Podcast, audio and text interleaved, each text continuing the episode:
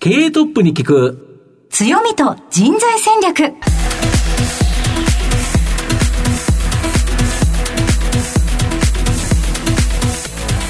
毎度相場の福の神こと藤本信之です。アシスタントの飯村美希です。経営トップに聞く強みと人材戦略。この番組は相場の福の神こと財産ネット企業調査部長の藤本信之さんが注目企業の経営トップや人材戦略を担うキーパーソンをゲストにお迎えしてお送りします。企業を作るのはそこで働く人ということなんですがゲストには毎回事業戦略上独特の強みとその強みを生かすための人材戦略じっくりとお伺いしていきます。この後早速トップのご登場です。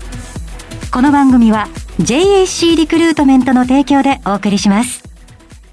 経営トップに聞く。強みと人材戦略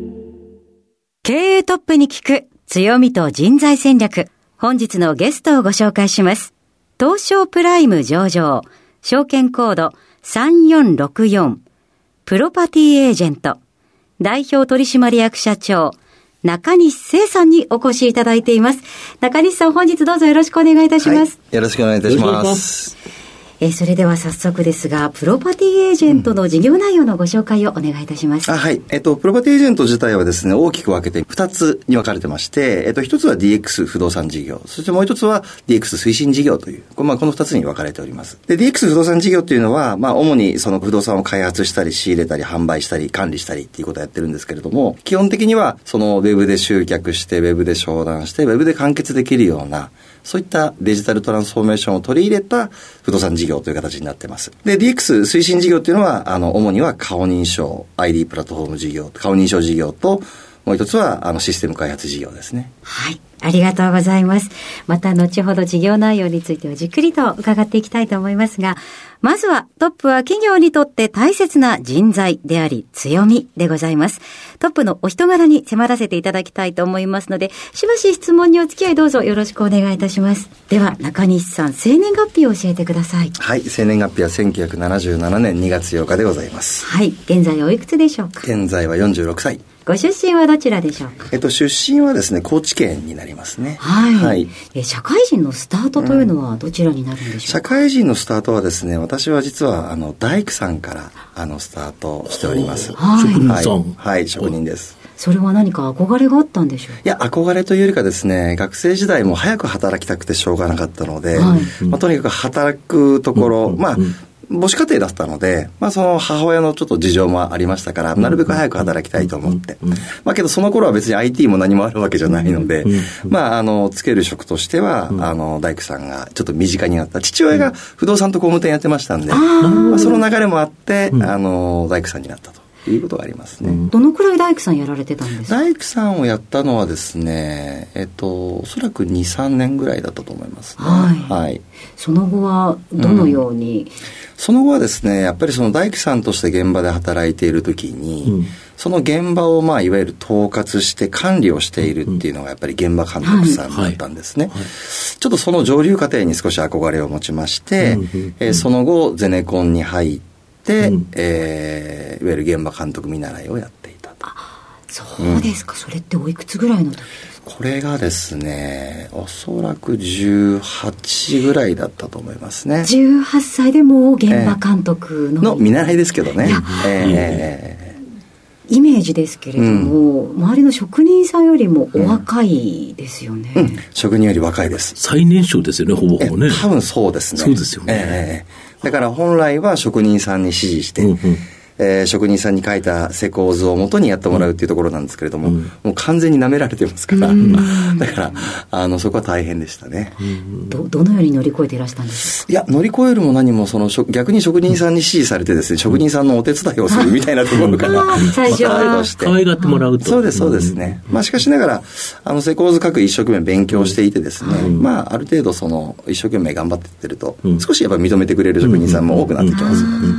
そんな感じですね。その現場監督のお仕事は、どのくらいやられて、えっと、これが3年ぐらいやりましたね。はい、えー転職をされるということですか？そうです。まあ、あの、現場監督をやってるとですね、うん、その設計士の資格を取るっていうのが、まあ、セオリーなんですね。はい。はい、で、だったら、まあ、設計士の資格を取ってですね、うん、まあなんか設計の仕事をやるのも将来はいいかもしれないと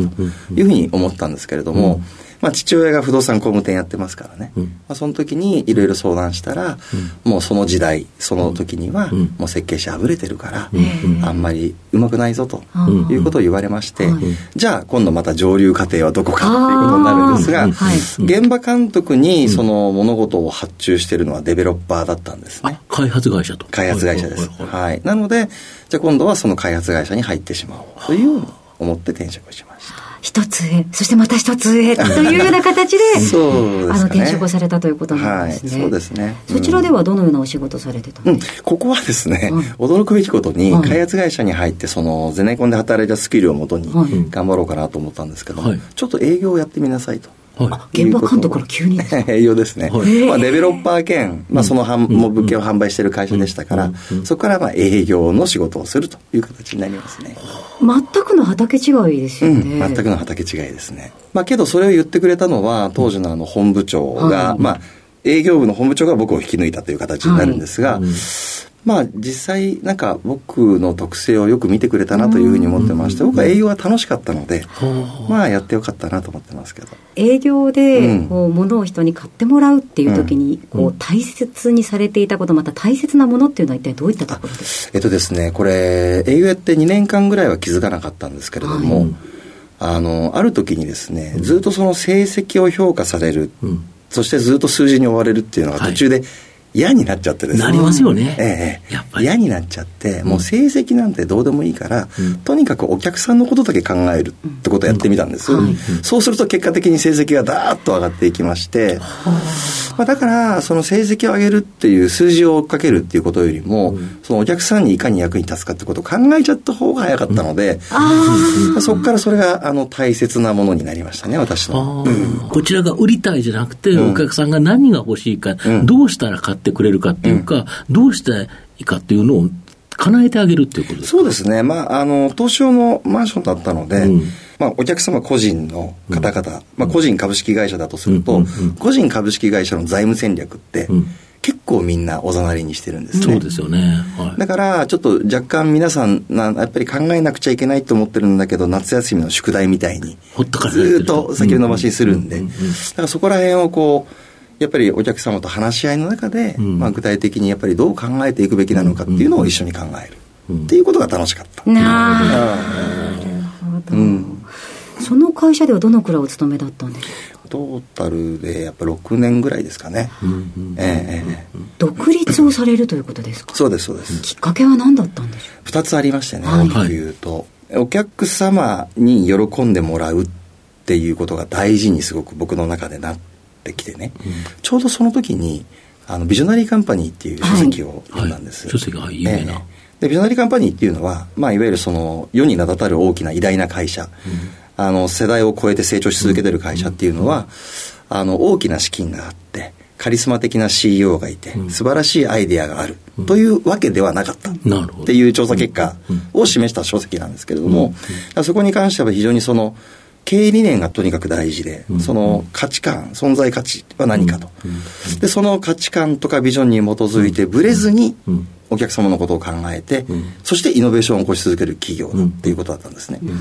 で、当時ですね、僕がまあ26歳ぐらいで部長職に、はい、ついておりまして、はいですね。えー、はい。で、その僕のいわゆるその仕事の動機、インセンティブっていうのは、そういう会社を作りたいっていうことにだいぶ変わっていったわけなんですね。で、それを実現するっていうことを考えた時にですね、まあ、僕のお客様から、まあ、あの外資系でバリバリ働いてるバリキャリの女性からですね、まあ、僕のお客様です。に食事に誘われて、でいろいろ話をしてる中に、その中西君の営業力の源泉は何なのと。はい。まあ、我々の会社でも営業してるのでいろいろ聞いてみたいわって言われて、でその方にさっき話した、まあ、いわゆるその成績求めるよりも、お客様のことを考えちゃった方が早いんですっていうふうに言ったら、ら僕の仕事はお客様ともにあるんですって言ったら、うん、そのお客様が、中西君何言ってるの？それって当たり前のことよって言ってくれたんですね。うん、どこの会社も歌ってると。うん、ということで、僕は間違いない。ってことに気づきまして。自分で得た気づきは正しかったんだ、っていうことですね。で、僕が勤めてる部長職をやってる会社を、そのお客様に一番喜ばれる会社にして、うん。そしてビジョナリーカンパニーにあるように、うん。偉大な企業になるためにイノベーションを起こし続ける企業にしたいんだということを考えた。うん。ただ、その時の会社の会長と社長は、そういうところにあんまり興味が、なかった。となかった。はい。ということなんです。自分で作りたくなったと。まあ、えっとね、そこで休業は思わなかったです。思わなかったですか？え1年間かけて、はいまあ、自分の部下とチーム作ってですね、はい。会社を変える会、社長を変える会みたいなのを作ってですね、いろいろやったんだけど、まあ、1年間ってあんまり変わらなかったので、うん。じゃあもう自分で作るしかないっていう、うん。まあ、うん。うん。消去法的な選択で起業をしたという形ですね。はい、ええ。それがおいくつの時になります？これが27の時になります。そして徐々に大きくなって現在にうん。はい。至るということなんですけれども、中西さん現在東京大学大学院工学系研究科博士課程で学ばれていらっしゃるんですか？まあ、学ぶっていうかですね、はい。僕はもう博士課程になるので、はい。あの若干論文を、ね。のどんどん書いて、うん。そうそうアカデミックな人物として認められると、うん。まあそのは博士として、うん。あのたる人物になっていくっていうことなんですけれども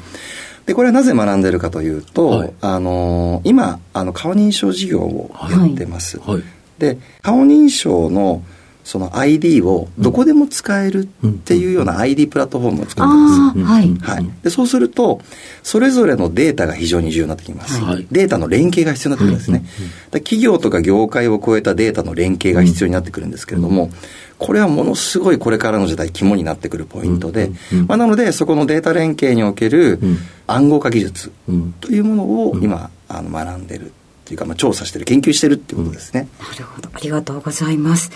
えさて中西さんの人となり皆さんにはどのように伝わりましたでしょうか。この後は組織の強みと人材戦略に迫っていきます。経営トップに聞く。強みと人材戦略今日のゲストは東証プライム上場証券コード3464プロパティエージェント代表取締役社長中西聖さんです。まあ、御社は、この東証マンションを開発販売する不動産事業、まあ、ここからスタートしたというふうに思うんですけど、この古い不動産業界を DX 化しようとして様々苦労して、まあ、DX 化したというノウハウを生かして、今の DX 推進事業、まあ、これを育成中ということですか？おっしゃる通りですなるほど。はいで、この東証マンションの鍵を顔認証で開けようとしたことから、顔認証をプラットフォーム化したこの顔認証システム、フリード。まあ、これを今推進されてるそうなんですけど、ええこれ、もう一度ちょっと概要を教えていただいていいですか？ああ、わかりました。基本的にその自社の物件に、はいえっと、顔認証を入れようと思い立った。これはあの物件の競争力を高めるため、差別化ですよね。えはいはい。っていうことなんですけれども、うん結局その顔の ID でうん。結構いろんなことができちゃいますと、うん。例えばその鍵を誰かに貸す、要はアプリで顔画像を登録することになりますので、うんうん。だから僕が藤本さんに今日の夕方5時からうんうん。8時まで鍵を貸すっていうことがうんうん。アプリでできちゃうと。あ、なるほど。いうことになるんですが。例えば、民泊のようなことができたり、あとは誰かお届け物がある人に、とか、友達に先にパーティーやるから入っといてよっていうのもできると。できます。いうことですか。ええ。あの時間のその限りを決められます。ことです1年にもできますし、うんうん。結局 ID が、あの重要になってくるんですけれども、それが結局、家だけじゃなくて、うん。自動販売機とか、はい。タクシーとか、はい。オフィスとか、はい店舗とか、はいそういったところで全部つながってしまえると非常に楽だなっていう発想を持ちました。うんなので、えっと、顔認証っていうのはですね、まあ今、あの、例えば東京ディズニーランドでもゲート入っていますがはいはい、様々な事業者がはい、様々な顔認証システムを導入しています。別々ですよね、別々です。みんなねはい。だからユーザーは毎回登録をしなくちゃいけません。それを ID のプラットフォーム化したのが我々のフリードというシステムになる。一つの顔画像でどこでも使える。で、便利な上にですね、うん我々がやりたいのは何かというと、これ一つのマーケティングプラットフォームなんですよ。なるほど。さっき説明したように、はい業界とか企業の枠を超えたデータ連携ができるとなはいると、はいはい。結局、あの、どこかで牛丼を食べられた方が、うんうん今度はその近くでうん自動販売機からクーポンを出せるっていうようなこともできてくるわけうんうんですね。だからマーケティングにも使えると。そうですねいうことですか。はこれ非常に広がりそうですよね。あと、もう一つ、御社の場合ですね、この投資マンションを販売されてたということで、うん、ただ販売ってなんとなく泥臭い営業という感じなんですけど、それをなんとか DX 化して、例えば、その CRM、顧客管理のシステムであったり、SFA、営業支援のシステム、まあ、これを世界中の企業に選ばれるような、これ例えば Salesforce、うん、まあ、これを苦労して導入されてきたとい。う形なんですけど、はい、このノウハウで、このクラウドインテグレーションビジネス、これを始められたということですか？え振り返るとですね、うん、2016年に、はい、あのこういったものを取り入れ始めて、うんうん。よくありがちなんですけど、はい、システム入れたけれども効率化しないっていうのが今もものすごい多いわけで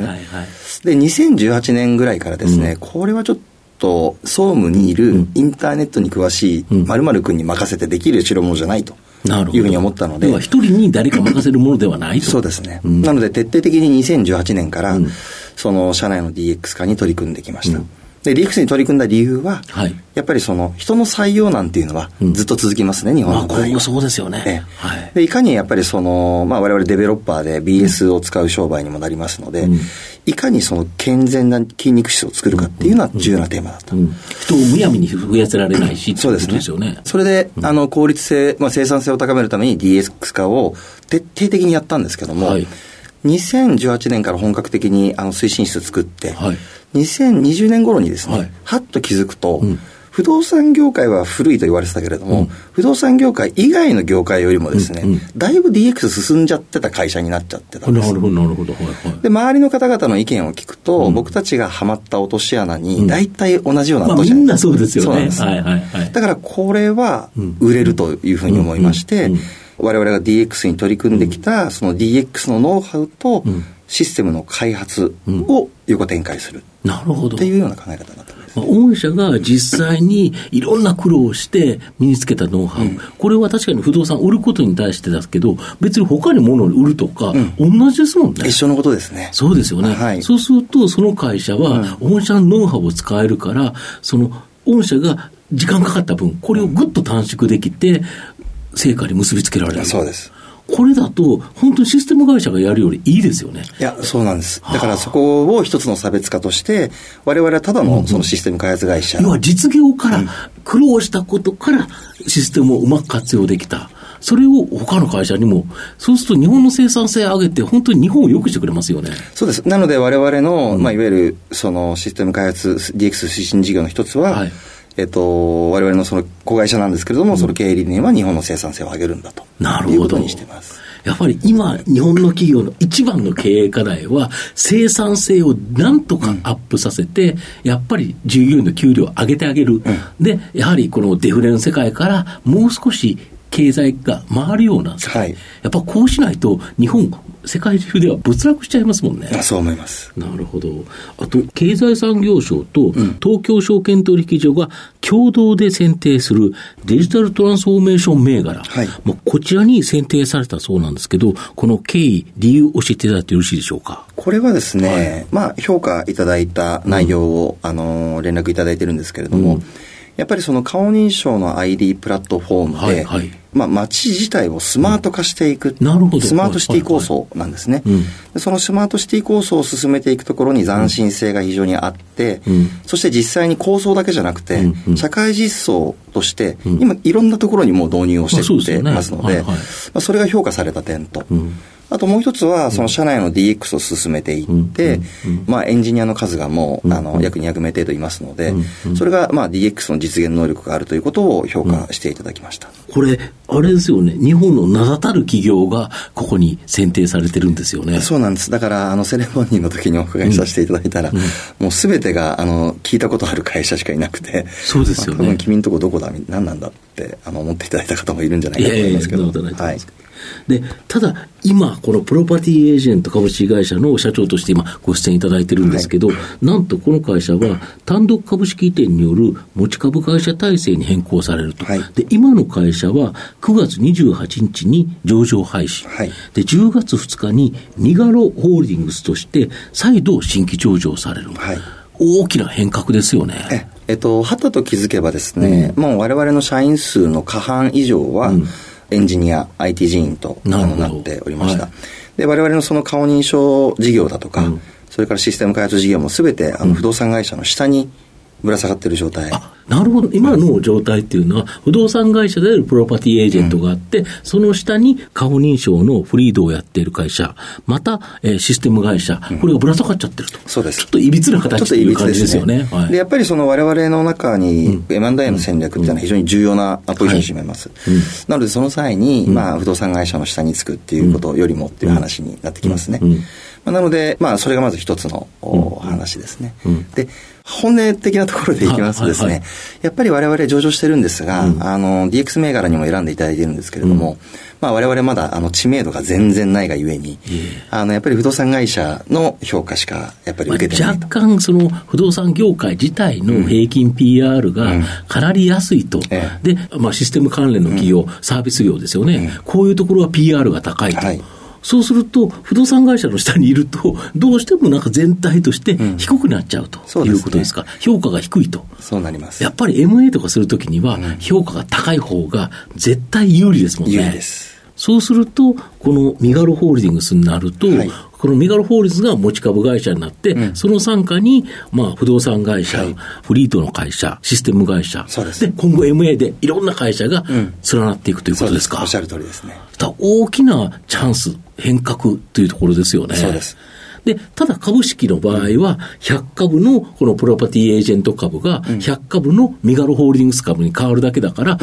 今、ということですよね。ね今買っときゃいいということですかね。ありがとうございます。はい。はい、なるほど。で、そんなプロパティエージェントを支えるのはやはり人材、人の力だと思うんですけど、今、グループでですね、何人ぐらいの方が働いてられるんですか？今ですね、あの、グループ全体で380名になります。うん、なるほど、ええ、部門ごとに何人がどんな仕事されてるんですか、うん、まずですね、はい、まあ、IT 人エンジニア、はい、ここがあと187名。圧倒的ですよね。ええ、で、あの、不動産の方の営業がですね、97名。うん、はい。で、その他、まあ、経営企画とか、バックオフィスで一応96名というような形になってます。なるほど。あと、まあ、人を入れるっていうところでいうと、新卒採用というのと、経験者採用、2つあるかと思うんですけど、はい、例えばこの4月って新卒って何人ぐらい入ったんですか？不動産関連の方で21名、はい、それから DX 推進の方で、えー、新卒が14名。で、中途でいくと、うん、不動産の方で14名、えー、DX 通信ので中途で22名ですね。あのこういう方に入ってもらいたいなど理想の人物像などはありますでしょうか、うん、我々はその業務フローの DX と、うんまあ、いわゆるプロダクトの DX をしてるわけですね、まあ、顔認証、それからまあ社内の徹底的な DX、そしてそれを社外に売ってるってことになりますので、あのどんどんいわゆるその業務のやり方が変わってきてる。ずっと変化してってるわけですね。なので、その一つのルーチンをずっと繰り返すっていう作業っていうのは、うん、若干あの AI やシステムにあの、うん、移り変わっていくので。変わってきますよね。ええ、やっぱりだからその自分の頭で考える、まあ、自分の頭で考えるっていうのは、まあ、いわゆる今ある現状の常識を疑って仕事ができるっていうのは非常に重要なポイントになると思いますね。えー、なるほど。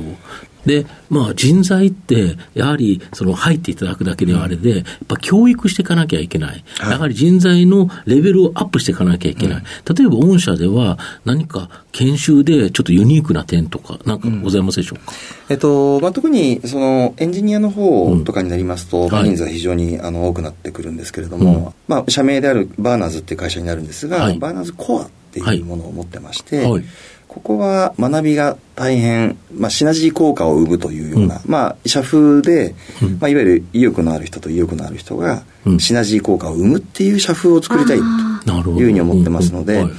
まあ、とにかくその答えを与えて、このようにするっていうことではなくて、うん、とにかく考えて議論して最適解を導き出すっていう研修をとにかくします、ね、でこれは不動産の方も共通ですけれども、で、えーと、そういったその教育の中でそれぞれやるべきパートのエンジニアリングだとか、不動産の営業だとか知識だとか、そういったものをどんどんこう身につけていくと。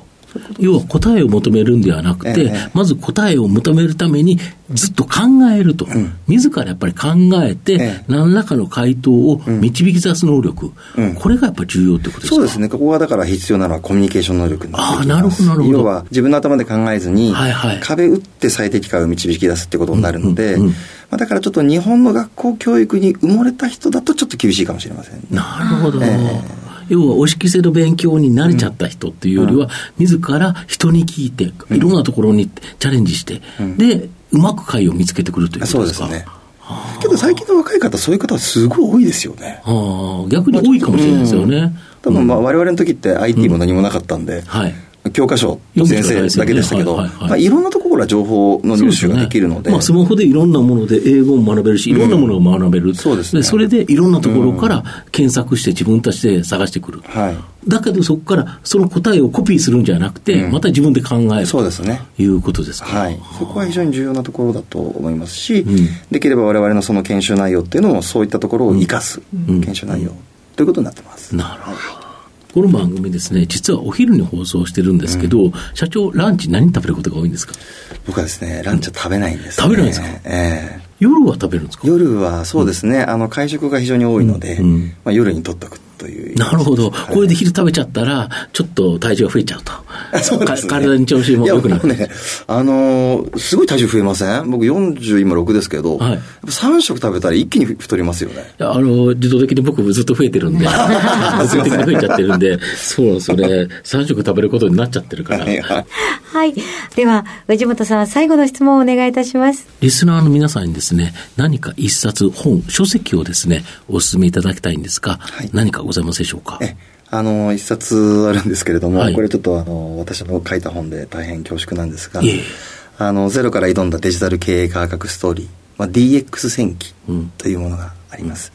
うん、で、DX 戦記っていうのはですね、はい、どういうふうにすれば DX がうまくいくかっていう教本ではなくてですね、はい、ちょっと小説みたいになってまして、僕がその2018年から本気で DX して、うんうん社員と喧嘩したり、うん、それからいろんな失敗に陥ってコストを無駄にしてしまったり、うん、そんなような、読んでて汗が出てくるような、そういう書籍になりますので、もし皆さんご興味がある方がいらっしゃったら、ぜひ読んでいただければと思います。はい、ぜひお手に取っていただければと思います。ゼロから挑んだデジタル経営改革ストーリー DX 戦記が書籍のタイトルとなります。え改めまして本日のゲストはプロパティエージェント代表取締役社長中西聖さんにお越しいただきました。中西さんありがとうございました。ありがとうございました。経営トップに聞く。強みと人材戦略。東証プライム上場 JAC リクルートメントは世界11カ国に展開するグローバルな人材紹介会社です。スペシャリストや管理職の人材紹介を通じて、長年にわたり多くの企業の成長に貢献した実績を持ちます。当社では、役員、CFO、CIO、本部長、社外取締役などの経営幹部層の人材紹介に特化した専門部署、JAC エグゼクティブを構え、企業の経営課題解決を支援しています。経験豊富なコンサルタントが経営課題をヒアリングし、課題解決に導く人材をご紹介いたします。企業の経営改革を担う人材など、経営幹部の採用なら、東証プライム上場、証券コード2124、JAC リクルートメントにお任せください。お送りしてきました。経営トップに聞く強みと人材戦略。そろそろお別れのお時間です。今日のゲストはプロパティエージェント代表取締役社長中西聖さんにお越しいただきました、えー、またお写真もございますのでラジオ日経のウェブサイトのチェックもどうぞお願いいたします。それではここまでのお相手は相場の福の神財産ネット企業調査部長の藤本信之と飯村美希でお送りしました。次回のこの時間までほなまたお昼やで。経営トップに聞く強みと人材戦略。この番組は JAC リクルートメントの提供でお送りしました。